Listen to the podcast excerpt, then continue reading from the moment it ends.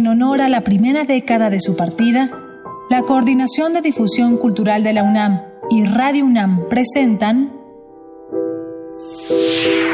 yo de niño me hubiese preparado para asistir a los desayunos con el candidato, eh, leyendo esforzadamente, etcétera. No, no, no tiene ningún interés. Yo siento que si algún interés tienen estos diálogos es ya salirse rápidamente de cualquier cuestión autobiográfica y, entrar en otros terrenos, ¿no? Monsi por Monsiváis. La Ciudad de México ya tocó su techo histórico. Eh, no sé qué quiere decir exactamente eso, pero sí alude a una ciudad de recursos que se agotan en gran parte por imprevisión, en gran parte por la demasía, por la desmesura. Hay problemas de transporte terribles. Uno tiene dos vidas, la que dedica al transporte y la que tiene comúnmente con su familia o en su trabajo. Hay problemas de contaminación gravísimos de agua, como se está viendo, de miedo a la violencia, que es otra parte, también uno dedica un tiempo del día a pensar en que la violencia ese día no cayó sobre la persona. Y en fin, todo, todo amaga con el post-apocalipsis y sin embargo la vida continúa no sin zozobras, pero con una esperanza fundamental, que sea la siguiente generación la que le toque lo que pueda ser el devenir pesaroso y que por lo pronto uno va a ir al cine o no ir al cine, que va a poder gozar de su tiempo y que va a poder, se va a poder sentir habitante de la ciudad sin toda la carga terrible que en efecto existe.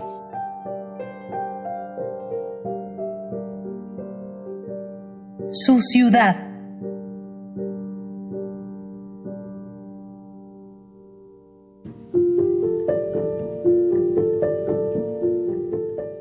La Ciudad de México en 1976 es una película interminable con casi 9 millones de protagonistas y un complicadísimo árbol de secuelas y precuelas que, además, han sido objeto de diversas adaptaciones a la poesía, la narrativa, el teatro, el cómic y cualquier otra perversión en la que intervengan la palabra y la imagen.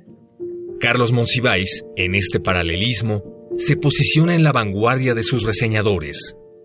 Un cronista por excelencia que amó tanto su objeto de estudio que no dejó que el sentimentalismo lo embargara durante los recuerdos y las descripciones. Una calle llena de baches, el callejón detrás de un cabaret de mala nota, un café popular entre la alta sociedad. Todo tenía el mismo matiz grisáceo que a través de sus palabras se volvía casi plateado. La música, su banda sonora mutable en el tiempo, fue de particular interés para las ambiciones del cronista. Es el portal más preciso para llegar al momento determinado en el espacio y el tiempo. En una de sus muchas colaboraciones con Radio UNAM, Carlos Monsiváis fue la mente gestora de un homenaje musical a una de las piezas más reconocibles de la época dorada de nuestra ciudad.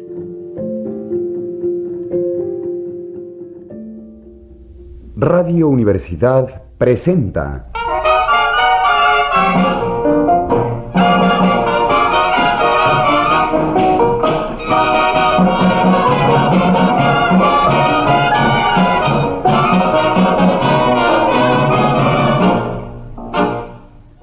Homenaje a Nereidas, programa número uno.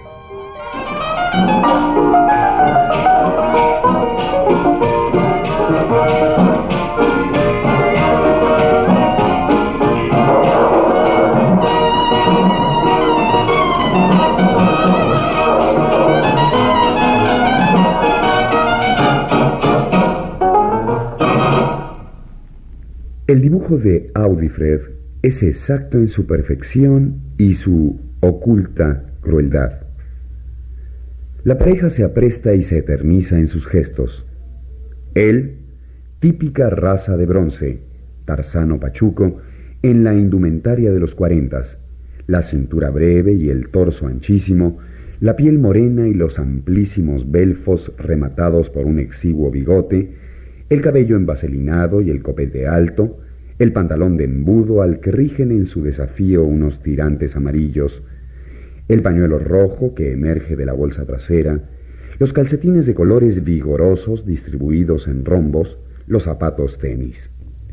Ella, de tobilleras amarillas y zapato bajo, la falda azul pegada y la blusa blanca de puntos rojos con exhibición ubérrima de sus posibilidades post-coreográficas, moño rojo, aretes amarillos y un intenso carmín en los labios.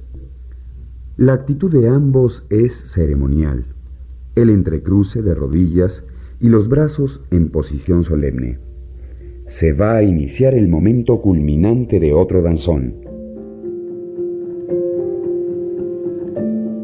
Como en otras emisiones de corte musical que Monsiváis gestó para la estación universitaria, el cronista cedió el protagonismo a las piezas de su discoteca y prefirió entregar sus palabras a través de los guiones y no de su propia voz.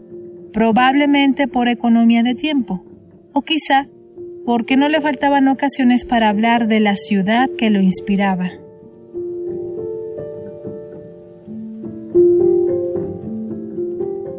Entrevista con Cristian Barnken para La Belleza de Pensar, programa de la televisión chilena, transmitido en 1999. ¿Cuál sería la unidad de Ciudad de México? Una imagen, a ver, o una metáfora. La unidad de la Ciudad de México es que eh, nadie puede pretender la condición de protagónico. La ciudad es la protagónica. Un metro que te transporta al día casi 6 millones de personas, pues a los a la ciudad protagónica la reduce a, empujones y a, empellones, no, no hay manera. La, lo que veo siempre en la Ciudad de México es que la ansiedad por distinguirse es la ansiedad de llegar al, cabo del día a la casa y decir, por fin me va a registrar alguien, que es el espejo. El primero, que es el más triste y casi es espejo de feria, eh, las elecciones, los resultados electorales. Ese es eh, para mí el espejo devastador. Cada vez que veo resultados electorales, me acuerdo de un locutor que decía ante un eclipse, no sé si eh, llorar o rezar o ponerme a bailar, pero eso es lo que, lo que me sucede. El segundo espejo eh, muy notorio es la atención que se le presta a la lectura. No estoy jerarquizando, estoy nada más mm. enumerando a impulsos de la pregunta. El tercer espejo, desde luego, es el crecimiento de la conciencia femenina, que me parece absolutamente determinante. El cuarto espejo es el, respeto a las minorías, porque eso también implica el respeto a las mayorías. Y en México lo hemos visto con el asunto indígena eh, muy claramente. Y así puedo ¿Y el cine latinoamericano ha sido espejo o es espejo dentro de su... El cine mexicano, el cine latinoamericano ha sido profecía, más que espejo. Uno ve las películas para saber cómo va a vivir, no cómo está viviendo, cómo ha vivido. De Amores Perros, eh, los jóvenes ahora viven como Amores Perros, pero tuvieron que ver la película para saber cómo iban a vivir. Y yo creo que, que en mucho lo que se llamaba la época de oro del cine mexicano era la despedida del tradicionalismo fingiendo respetarlo. Y era una profecía también en ese sentido, hipócrita desde luego.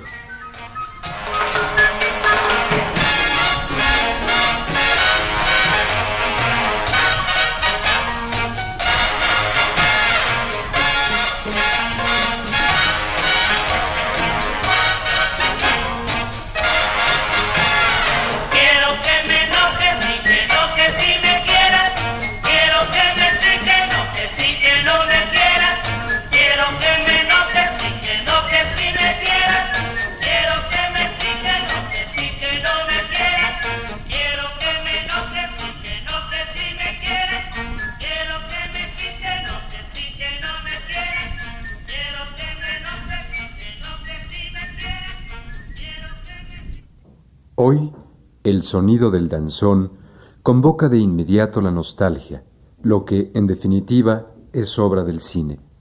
Se oyen los primeros acordes de almendra en la versión definitiva de Acerina y las trompetas movilizan y animan a un inmenso museo de cera. La flauta Don Juan las requiebra con su cachonda serenata y las parejas se mueven en el vértigo petrificado. El hombre guarda la compostura apenas se mueve. El mexicano debe mover los hombros. Es un rito religioso y ambos lo saben. De un lado y otro hay conciencia de la importancia del momento. Si el hombre abandona su hieratismo, no estará tomando en serio su impulso fundamental al bailar, impulso cifrado en el cumplimiento de sus deberes sociales, la representación de la fiesta, el cortejo erótico, la dramatización de la búsqueda amorosa. Acto seguido del mismo imprescindible disco triple antecitado, Danzón Son con la orquesta de Arturo Núñez y La Gioconda con la orquesta de Noé Fajardo.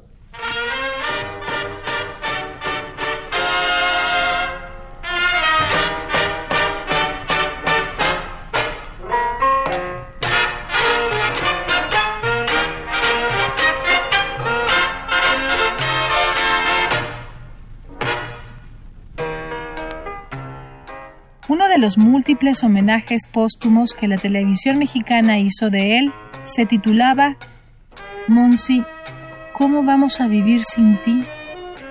Una pregunta exenta de pretensiones para alguien que colaboró en Novedades, El Día, Excelsior, Uno más Uno, La Jornada, El Universal, Proceso, Siempre, Fractal, Eros, Personas, Nexos, Letras Libres y la revista de la Universidad de México. Que actuó en películas de Juan Ibáñez, Juan José Gurrola, Alberto Isaac, Felipe Casals y Raúl Fernández Jr. Y la reiterada, con mucho orgullo, participación de más de 10 años en Radio UNAM con El cine y la crítica. En pocas palabras, Monsiváis era una colonia, un barrio entero de nuestra ciudad.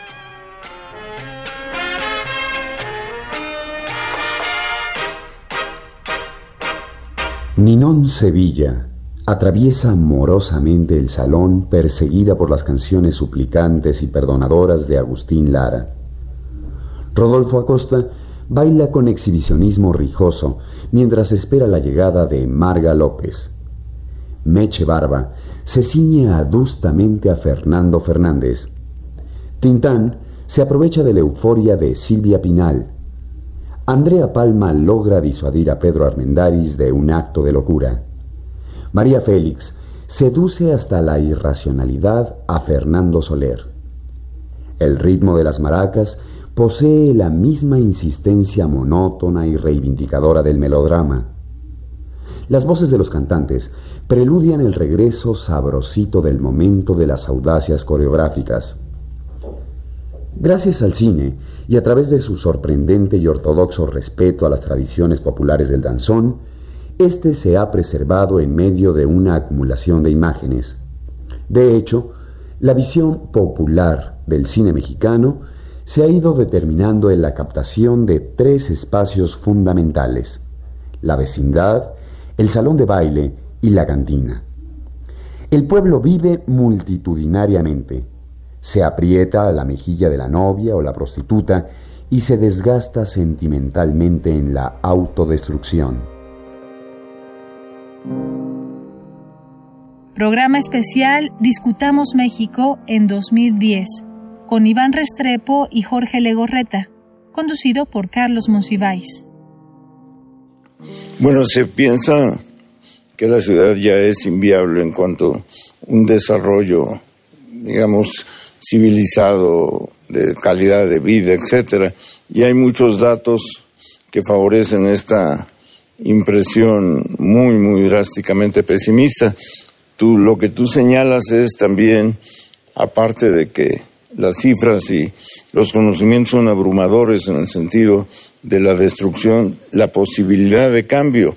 Y eso habla de que se piensa que esta ciudad tiene todavía un desarrollo, una vida, antes de que sea solo un cementerio, cementerio de automóviles rondado por tribus que pregonan su adscripción a lo que fueron delegaciones.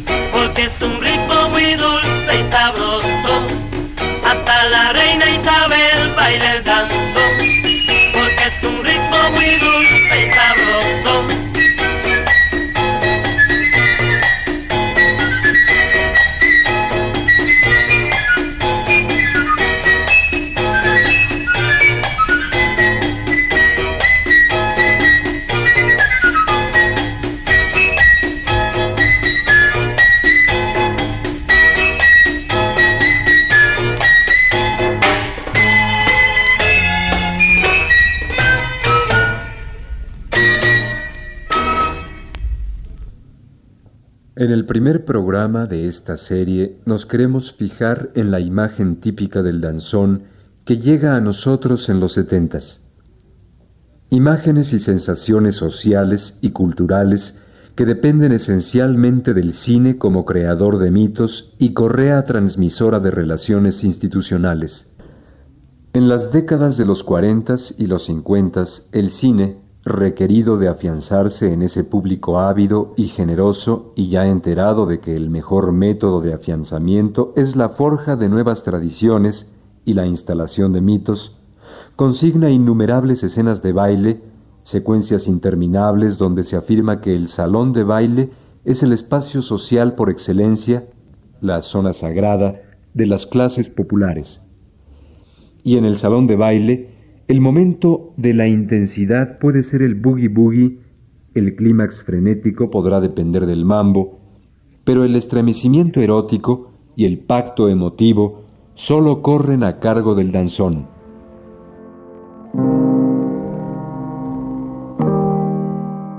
Ciclo de programas acerca de los miedos para la televisión argentina, conducido por Pacho O'Donnell, capítulo 8, Miedo a la inseguridad urbana con Carlos Monsiváis. Y bueno, tú vienes de, una ciudad donde esto es, es muy importante también en, nuestras ciudades, ¿no? Pero en México DF seguramente esto es un tema prioritario. Desde luego, Pacho, lo que sucede es Hablas de miedo en, la Ciudad de México y dices miedo a la inseguridad urbana. Hay miedos psíquicos y miedos económicos, pero ninguno tiene esa contundencia. Para empezar, es una ciudad formalmente de 14 millones de personas, pero en realidad viene a, ser de, viene a tener 23 o 24 millones, porque la zona conurbada ya se integró plenamente. Y para continuar, el desempleo es, una, es un registro cotidiano que ha ido en aumento. No ligo de modo mecánico el desempleo con la violencia urbana, pero sí tienen mucho que ver. Entonces, eh, el miedo es la es tu guía roji para transitar en la Ciudad de México. Es aquello que te orienta. El miedo que decide los trayectos. El miedo hace las veces de radar, de, de consejero fiscal, de, de ayuda cotidiana. Sin el miedo tú no, te guiarías de un modo más o menos eh, seguro. Esto tiene que ver con todas las clases sociales, porque el 80% de los asaltos, si vamos a creer en las estadísticas, eh, eh, sucede en zonas populares. Y están menos defendidas. Están muy escasamente defendidas y se da en los autobuses, eh, se da en el metro, puede suceder en todas partes. No estoy diciendo que sea una ciudad invivible, estoy diciendo que es una ciudad en donde el miedo es tu eh, es tu manera de protegerte en primera instancia. El miedo puede desmovilizarte, puede disgregarte, pero sin el miedo no caminas.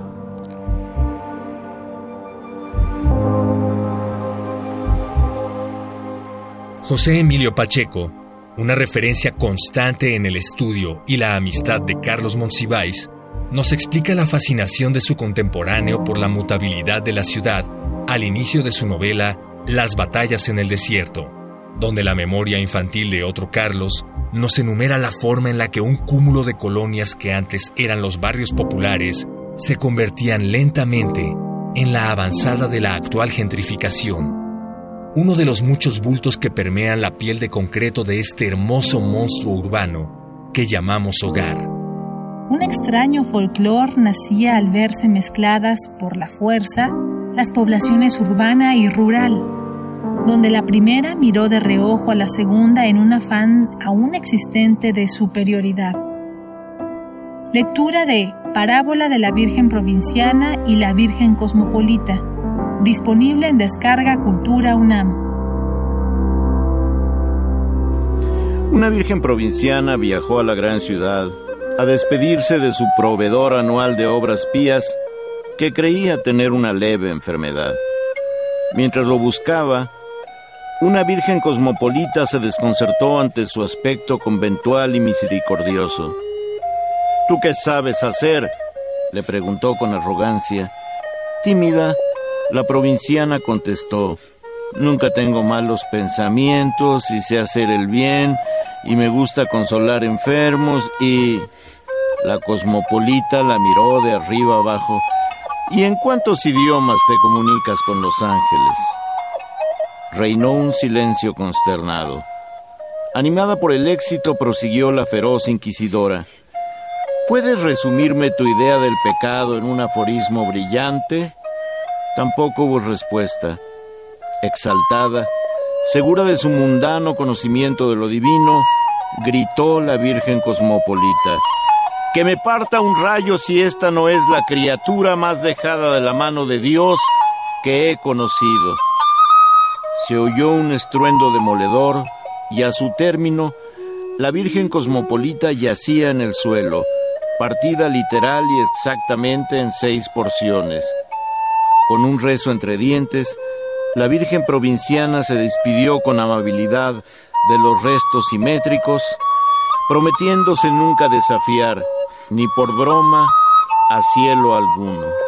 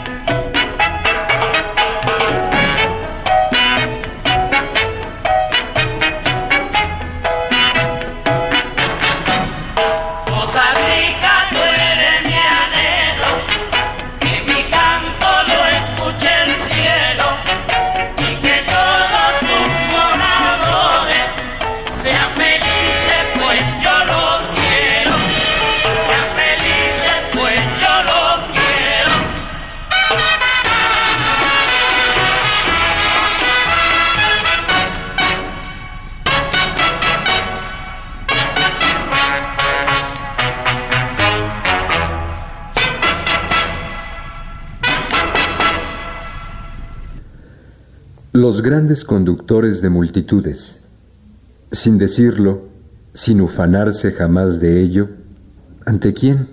¿Cuál es su estatus?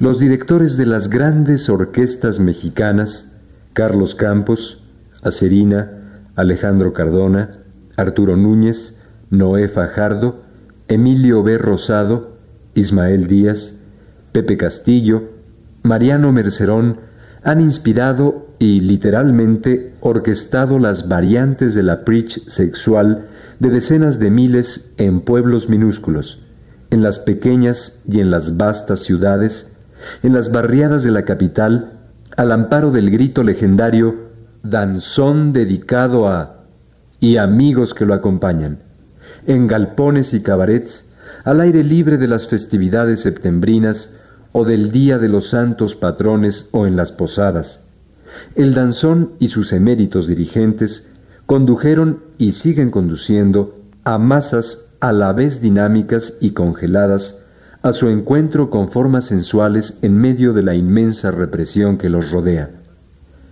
En la parte final de este programa escucharemos María Conesa con la orquesta de Carlos Campos y La Sitiera con la orquesta de Pepe Castillo.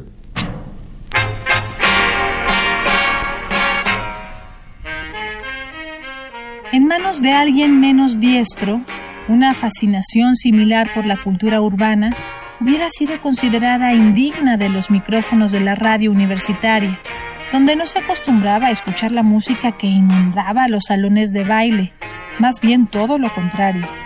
Si Monsiváis no se hubiera arrojado a transcribir en formato de guion sus reflexiones en torno a un género como el danzón, faltaría tristemente una pieza en el rompecabezas de nuestra comprensión urbana y la riqueza de nuestra fonoteca carecería del indispensable color que ahora escuchamos.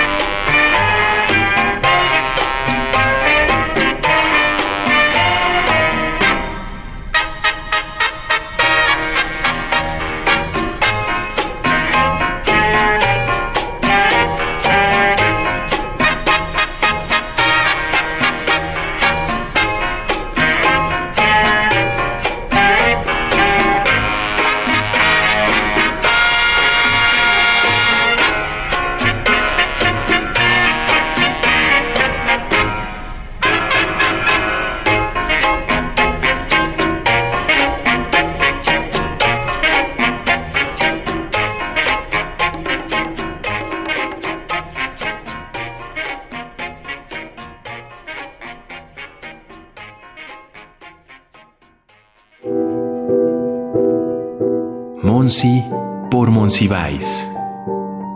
A una década de su partida.